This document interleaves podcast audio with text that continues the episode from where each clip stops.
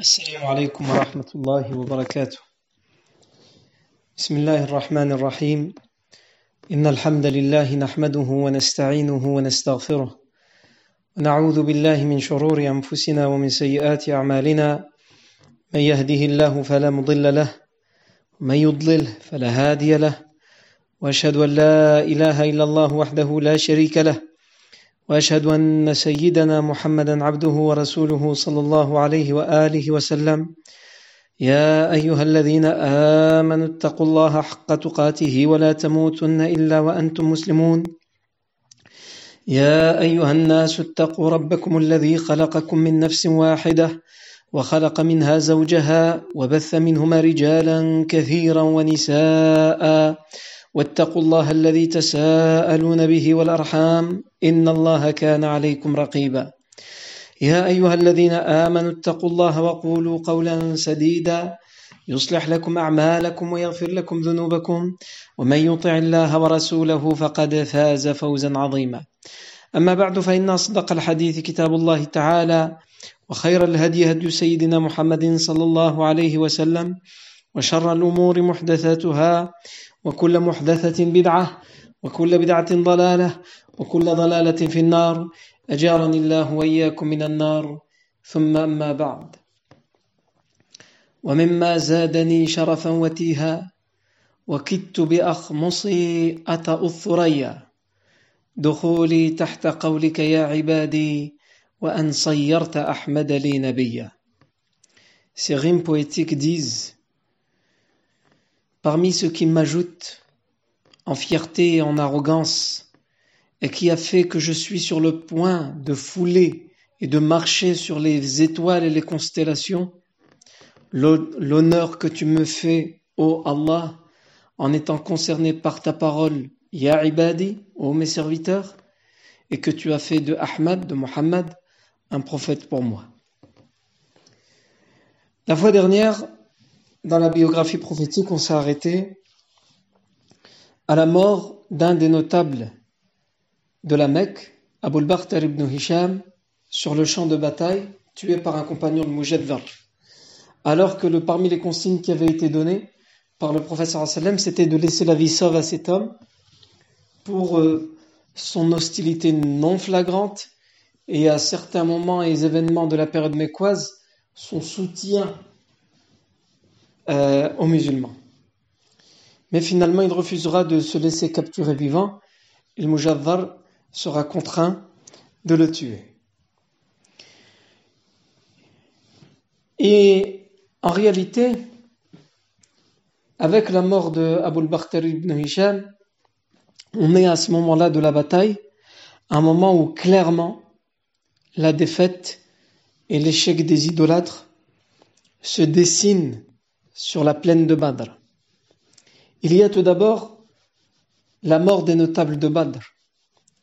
Il faut dire que Abu Bakhtar ibn Hisham vient de mourir, mais avant lui sont morts Utba ibn Rabi'a, qui était un notable, son chef Shayba ibn Rabi'a, son frère Shayba ibn Rabi'a, le fils, le Walid ibn Utba ibn Rabi'a, a été tué également Umayy ibn Khalaf, ainsi que son fils.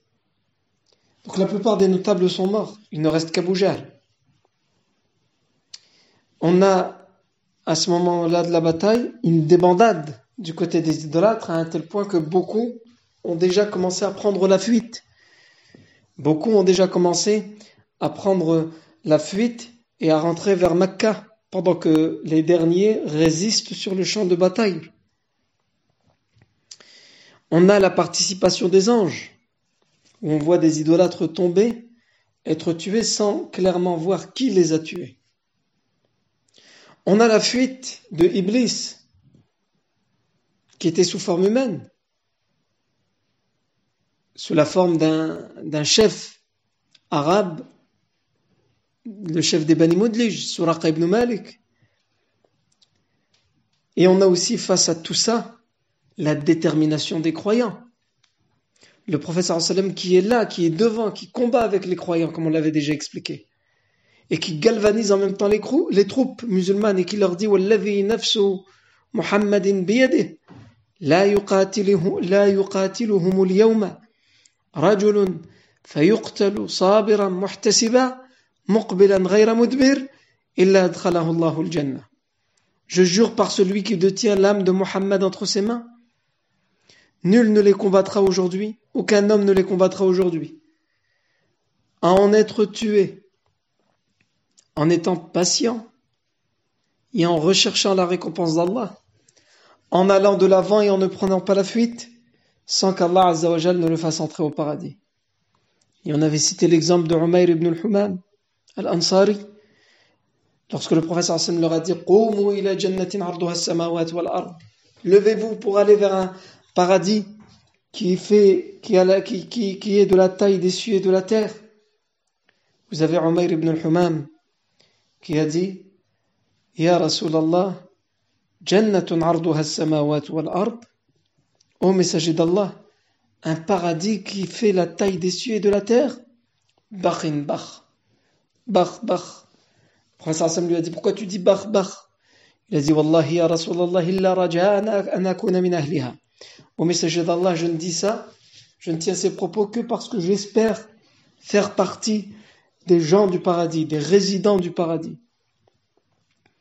Et ensuite, il va dire, en sortant quelques dates qu'il avait en poche, il va dire La in ana akula tamarati hadihi, wallahi innaha si je reste vivant le temps qu'il me faut pour terminer de manger ces dates, ce sera une vie trop longue qui me séparera de ce paradis qui est entre les cieux et la terre. Il va aller euh, dans le, se plonger dans la foule de soldats idolâtres et combattre jusqu'à être tué tout en disant Rakdan ila Allah bi zadi illa tuqa wa amal al-mi'adi وعمل المعاد والصبر في الله على الجهاد وكل زاد وكل وكل زاد عرضة النفاد غير غير التقى والبر والرشاد Je cours vers Allah sans aucune provision, puisqu'il vient de jeter ses dates, c'était ça ses provisions. Je cours vers Allah sans aucune provision, si ce n'est la piété, la crainte d'Allah et les œuvres pour la rencontre d'Allah et la patience en Allah pour le jihad. et toute provision est vouée à périr, sauf la piété, les bonnes œuvres et la droiture. Non. Donc on arrive à un moment de la bataille qui est finalement décisif, où clairement, comme on l'a dit, on voit la défaite se dessiner pour les idolâtres. Sauf que Abu Jahl sur le champ de bataille et il voit ce qui se passe en tant que chef des troupes. Il voit des, les notables qui sont tombés les uns après les autres. Il a vu ce qu'il pense être le chef des Bani Moudlij qui est son allié alors que en vérité c'est Iblis qui a pris cette forme. Il a vu Suraqa qui a fui. Il voit certains parmi ses troupes qui, c'est la débandade qui fuit, d'autres qui se dispersent. Et Abu Jahl, pour lui, il est hors de question de rentrer à la Mecque en ayant échoué. Puisque quelques instants plus tôt le matin, il disait Innaha. C'est une bouchée de pain. Nous allons en faire qu'une bouchée de pain. Donc il se met à galvaniser ses troupes. Il va résister à Jahl. Il refuse de se rendre. Il refuse d'être capturé. Il refuse de fuir et de rentrer à la Mecque. Il veut soit gagner cette bataille, soit mourir. Il refuse aucun autre choix. Et donc il va se mettre à s'exclamer du plus fort de sa voix, comme c'est rapporté par plusieurs historiens. Ya ma'shar nas la yahzimannakum khudlan suraqa, iyyakum فإنه كان على ميعاد من محمد. ولا يهولنكم قتل عتبة وشيبة والوليد. فإنهم قد عجلوا فواللات والعزى. لا نرجع حتى نقرنهم بالحبال ولا, ولا ألفين رجلا منكم. قتل منهم رجلا ولكن خذوهم أخذا حتى نعرفهم بسوء صنيعهم. Il dit ici, Ya nas oh les gens, il s'adresse à son armée, à ses troupes, à un moment décisif où ils sont sur le point de rendre les armes, de sonner la défaite, de sonner la retraite. Tous les soldats n'attendent que cette chose, qu'Abu Jahl sonne la retraite. Mais au contraire, Abu Jahl prend la décision de résister jusqu'au bout et il va appeler ses troupes en disant Ô oh, soldats, ne soyez pas vaincus par la trahison de Soraka. Soraka, c'est celui qu'il pense être le chef des Bani Moudlij alors que c'était Iblis qui avait pris cette forme et qui avait fui. Donc il sait que ça, ça joue aussi pour baisser le moral des troupes. C'est pour ça qu'il dit La yahzimannakum khudlanu Soraka. Ne soyez pas vaincus à cause de la trahison de Suraka. Iyakum, prenez garde. Parce qu'en réalité, c'est un, un complot qu'il a eu avec Muhammad. Il s'était mis d'accord avec lui pour attendre le moment de la bataille pour fuir. C'est un complot. فإنه كان على ميعاد من محمد ولا يهولنكم قتل عتبة وشيبة et ne soyez pas angoissés, ne soyez pas terrifiés par la mort de Utbah. Vous savez, quand Utbah est mort en duel, et par la mort de Shayba, qui a été tué en duel aussi, et de Walid, qui a été tué dans le duel.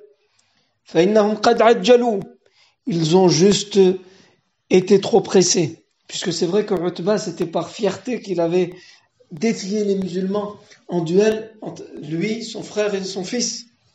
Et donc Abu Jahl il dit ici, ne soyez pas terrifiés, angoissés par la mort de Utbah, de son frère Shayba et de l'Walid en duel.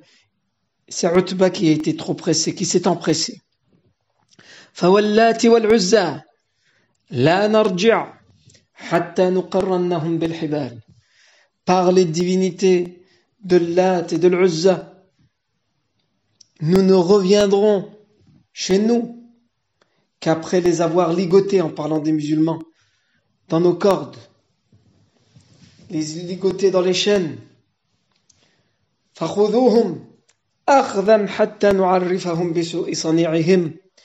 Prenez-les, saisissez-les un par un, jusqu'à ce que nous leur fassions goûter à leurs mauvaises actions. Il parle de leur religion en parlant des mauvaises actions. Non. Et donc Abu en ayant ces mots, il va réussir à regrouper quelques dizaines de ses soldats autour de lui. Et un groupe va se rassembler autour de lui et lui, il est sur sa monture. Ils vont se rassembler les uns côte à côte autour de Abu donc des dizaines d'idolâtres, ceux qui refusent de rendre les armes, de se faire tuer ou de d'être capturés ou de fuir. Ils se rassemblent autour d'Abu Jahl. Ce sont les jusqu'au les jusqu les les jusqu'au boutistes. Et là, ils vont se rassembler autour de lui alors qu'il est sur sa monture. Et ils vont brandir leurs lances et leurs sabres pour protéger Abu Jahl et pour combattre jusqu'au bout. Et donc les musulmans savent à ce moment-là que pour gagner totalement la bataille, il faut venir à bout de ce groupe et arriver jusqu'à Abu Jahl. Et donc, les musulmans, puisqu'il n'y a plus d'idolâtres sur le champ de bataille, soit il y en a qui ont été capturés, soit il y en a qui, qui sont morts, blessés, hors d'état de nuire, soit il y a ceux qui sont déjà sur le chemin du retour en train de fuir, craignant d'être rattrapés par les musulmans et d'être capturés ou tués. Il reste que ce groupe autour d'Abu Jahl. Et donc les musulmans se concentrent sur ce groupe. Et ils vont les combattre. Et ils vont résister. Ce noyau de, résistance va continuer à combattre jusqu'au bout. Mais les musulmans, étant plus nombreux à ce moment-là, vont venir à bout de ce noyau jusqu'à ce qu'enfin on voit apparaître sur sa monture le chef des idolâtres Abu Jahl Et Abu Jahl est là en train de combattre sur sa monture. Jusqu'au bout, il ne lâche rien. Et il se, même, il se met même à entonner des rimes en disant ما تنقم الحرب العوان مني بأزل عامين حديث سني لمثل هذا ولدتني أمي La guerre, la guerre ne viendra pas à bout de moi. C'est pour un jour comme aujourd'hui que ma mère m'a enfanté. C'est pour un jour comme aujourd'hui, pour un moment comme celui-ci, que ma mère m'a mis au monde. C'est dire la détermination d'Abu Jahl. Alors qu'il voit la défaite, il sait qu'il a perdu d'avance. Mais ce sont des gens qui finalement pensent à ce que diront les gens à la Mecque. Même s'il faut en mourir, ils veulent qu'on dise du bien d'eux. Finalement, ils veulent garder, ils veulent être une empreinte dans l'histoire. Et en effet, il est resté célèbre dans l'histoire puisqu'aujourd'hui encore, 1400 ans, plus de 1400 ans plus tard, on continue de parler de lui. Sauf que ce qu'il ne savait pas, ou ce dont il se doutait probablement, mais refusait de le voir, c'est que s'il est resté dans l'histoire, c'est pas en bien, mais en mal. Et donc, les musulmans enfin voient apparaître Abu Jahl. Et les derniers récalcitrants autour d'Abu Jahl qui résistent, ils disent et ne cessent de répéter Abul Hakam la yukhlasu ilayh. C'est le surnom qu'il donne à Abu Jahl. Ces soldats, lui donnent le surnom d'Abul Hakam. Ils disent Abul Hakam, personne ne viendra, ne, ne, personne n'arrivera à lui. C'est-à-dire, il le protège. Personne n'arrivera à lui. Abul Hakam la yukhlasu ilayh. Et là, euh, on a plusieurs versions qui nous racontent comment va périr Abu Jahl. Il y a une version qui nous dit que Mu'adh ibn Amr al-Jumahi, c'est une version de Tabar, Mu'adh ibn Amr al-Jumahi, euh, on nous dit qu'il est le premier à réussir à toucher de son épée Abu Jahl et qu'il va réussir à le, frappé au niveau du pied et qui va gravement le blesser. Et que le fils d'Abu Jahl, Rikrima, va frapper pour défendre son père, il va frapper ce compagnon, Mu'adh ibn Amr al-Jumahi, et il va euh, réussir à lui, trancher la main, et sa main pendra, selon cette version, la main de ce compagnon pendra juste par un petit bout de peau. Et lui-même raconte qu'il va euh, arracher finalement ce qui reste de sa main, mais euh, on sait que ce compagnon va survivre à cette grave blessure et qu'il vivra même jusque pendant le califat de Uthman ibn Affan où il mourra. Ça c'est une version donc de Tabari. Et ensuite, moi, euh, cette version est faible, est dotée d'une chaîne de transmission faible, mais qui est venu, euh, qui est conforté par des versions dotées d'une chaîne de transmission plutôt authentique. Donc euh, certains l'ont jugé fiable, même si, si on prend uniquement ce texte, le texte en lui-même il est faible. Ensuite, on a une version de Bukhari qui nous dit que Abdullah ibn Mas'ud, c'est lui qui aurait, qui a achevé, puisque c'est un texte authentique, c'est lui qui a achevé le compagnon Abdullah ibn Mas'ud, Abu Jahl. Puisque dans cette version de Bukhari, on nous dit qu'à la fin de la bataille, le professeur a demandé à ce qu'on aille trouver Abu Jahl. Et euh, il a dit Man ma fa'ala Abu Jahl. D'ailleurs, dans une des versions aussi, on nous dit que le professeur aurait dit euh, si vous, vous avez peur de ne pas le reconnaître, Regardez au niveau de son pied, il a une cicatrice parce que lorsque nous étions encore enfants, il y avait un festin qui avait été organisé par Abdullah ibn Jud'an. Abdullah ibn Jud'an, on en a déjà parlé, c'était à l'époque de la Jahiliya, un des grands notables de la Mecque qui était extrêmement généreux, qui offrait toujours des repas à tous les habitants de la Mecque, qui organisait toujours des, grands festins, des grands repas. Donc dans cette version, le professeur sallam aurait dit, trouvez euh, Abu parmi les cadavres Et si vous avez peur de ne pas le reconnaître, regardez au niveau de son pied, il doit avoir une, cicatrice. Parce que lorsque nous étions encore des jeunes enfants, et quand Abdullah ibn Jud'an avait organisé un de ces fameux festins, il m'avait bousculé euh, pendant le festin pour avoir ma place. Et je l'ai rebousculé, il a trébuché sur une pierre et il s'était balafré le pied. C'était, ça avait causé une blessure à son pied et cette cicatrice, il l'avait toujours gardée. Ça avait, créé, ça avait contribué à ce qu'il ait une, cicatrice qu'il a toujours eue. Et donc c'est pour ça que le professeur Sam, dans cette version, aurait dit euh, cela, puisque cette version n'a pas été authentifiée. En tout cas, dans la version de Bukhari, le professeur Hassan a dit Man ma fa'ala Abu Jahl Qui va aller voir ce, qui est advenu d'Abu Jahl après la bataille? Et Abdullah ibn Mas'ud s'est porté volontaire. Il va venir dans, le champ de bataille. Il regarde les, gens blessés, les, les, cadavres, et il trouve Abu Jahl qui est agonisant. Donc il n'est pas mort. Il avait été laissé pour mort par Mu'ad ibn Amr al-Jumahi en fait, il le trouve encore vivant. Il est agonisant, certes, mais il est encore vivant. Et dans cette version de Bukhari, on nous dit qu'il a été frappé et laissé pour mort par les deux fils de Afara, Mu'ad ibn Afara et Mu'awid ibn Afara. Si vous vous rappelez, Mu'ad ibn Afara et Mu'awid ibn Afara, c'étaient les deux frères compagnons de Médine qui, lorsque Utbah avait défié les musulmans en duel, il s'était tout de suite porté volontaire.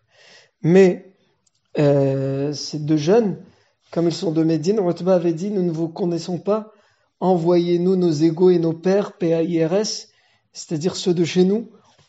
Et c'est à ce moment-là que Hamza, Ali, ils sont, sortis avec le troisième compagnon pour euh, répondre à ce défi en duel.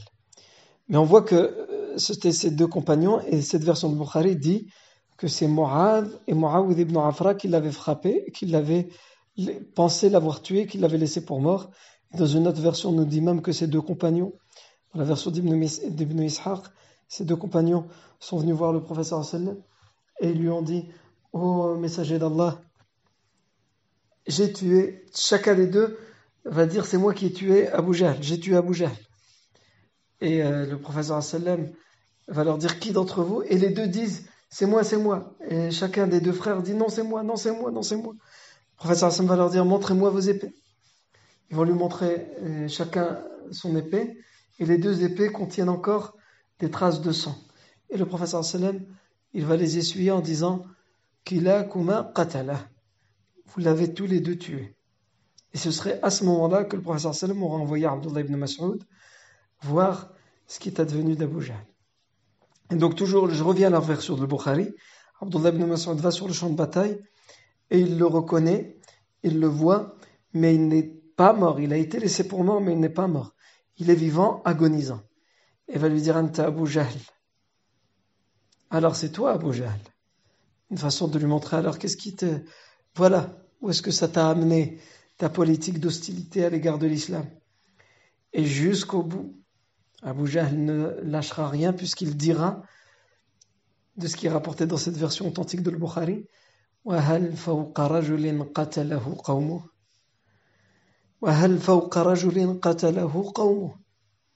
Et qu'est-ce qu'il y a hein, C'est-à-dire, et alors? De quoi tu. Qu'est-ce que tu veux me faire? Qu'est-ce que tu veux, qu'est-ce que tu veux dire? Qu'est-ce qui m'arrive finalement? Si ce n'est juste que je suis un homme qui aura été tué par les siens. C'est-à-dire, encore une fois, ils pensent au camp dira-t-on. Qu'est-ce que les gens diront? Ils diront que ce sont les siens qui l'ont tué. Hein? Ça veut dire, en finalement, il dit c'est une honte pour vous. Et donc, Abdullah ibn Mas'ud donc l'a achevé, selon la version de Bukhari, il l'a achevé. Et là, on a d'autres détails euh, dans les versions qui sont rapportées par Tabari et euh, dans lesquelles Abdullah ibn Mas'ud, au moment où il l'achève, il aurait dit Allahu alladhi la ilaha illahu, Allahu alladhi la ilaha illahu, Allahu alladhi la ilaha illahu. Il dit trois fois Allah, nulle divinité digne d'être adorée en dehors de lui.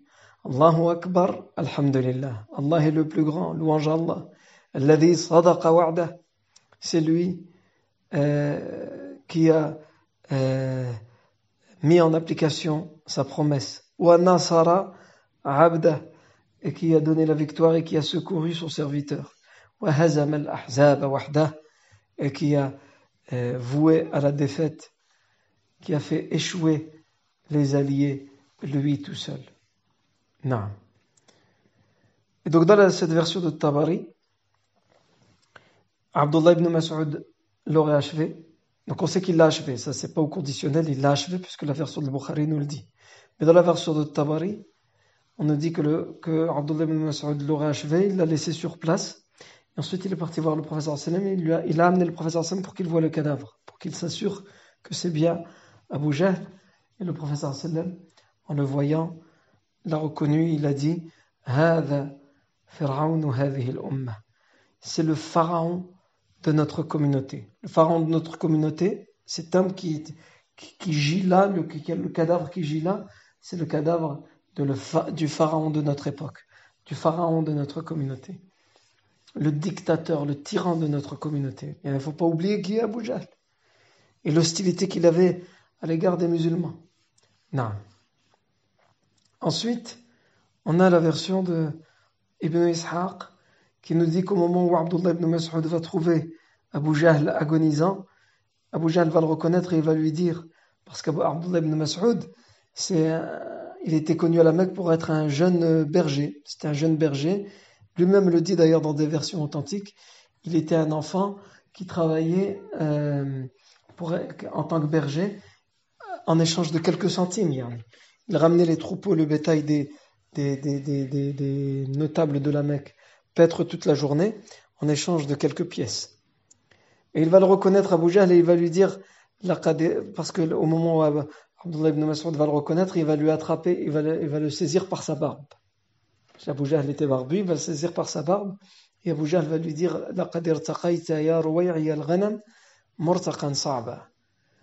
tu t'es élevé, tu as escaladé une posture trop haute pour toi, ô petit berger de rien du tout. Petit berger de mouton de rien du tout, tu escalades une posture qui est trop haute pour toi.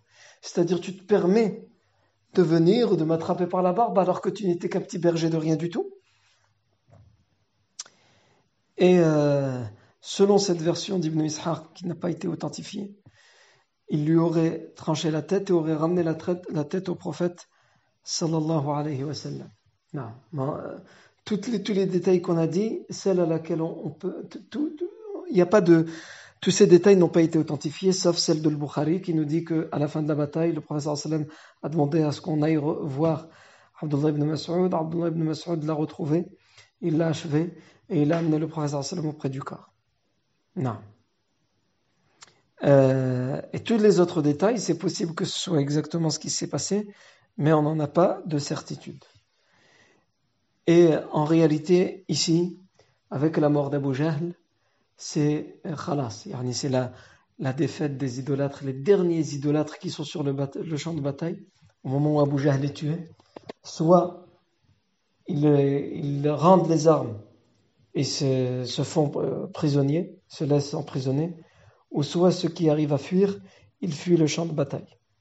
Donc ici, les musulmans se regroupent et c'est la victoire pour les musulmans dans la bataille de Badr. Ensuite, il y aura ce qui va se passer à Badr. Il va encore se passer des choses à Badr, même si les musulmans ont gagné. Les musulmans vont y rester encore trois jours avant de rentrer à Médine. Et pendant ce temps-là, les fuyards parmi les soldats des idolâtres rentrent euh, en troupes dispersées à, la Mecque et en fuyant. Donc ils ne sont pas ensemble. Il y en a qui, qui sont séparés de kilomètre en kilomètre euh, en fonction des groupes de soldats qui fuient. Mais tout ça, c'est ce que nous verrons, Inch'Allah ta'ala, la fois prochaine. Et la fois prochaine, on ne reprendra qu'au mois de septembre pour, comme chaque année, s'arrêter pendant cette période euh, estivale. Donc, euh, il n'y a plus de cours de Sierra le dimanche jusqu'au mois de septembre. Vous serez prévenus par, les, par le site de la mosquée, par les réseaux sociaux du jour de la reprise, Inch'Allah ta'ala. Barakallahu fikum pour votre attention. سبحانك اللهم وبحمدك أشهد أن لا إله إلا أنت نستغفرك ونتوب إليك وصلى الله وسلم وبارك على سيدنا محمد وعلى آله وصحبه أجمعين والحمد لله رب العالمين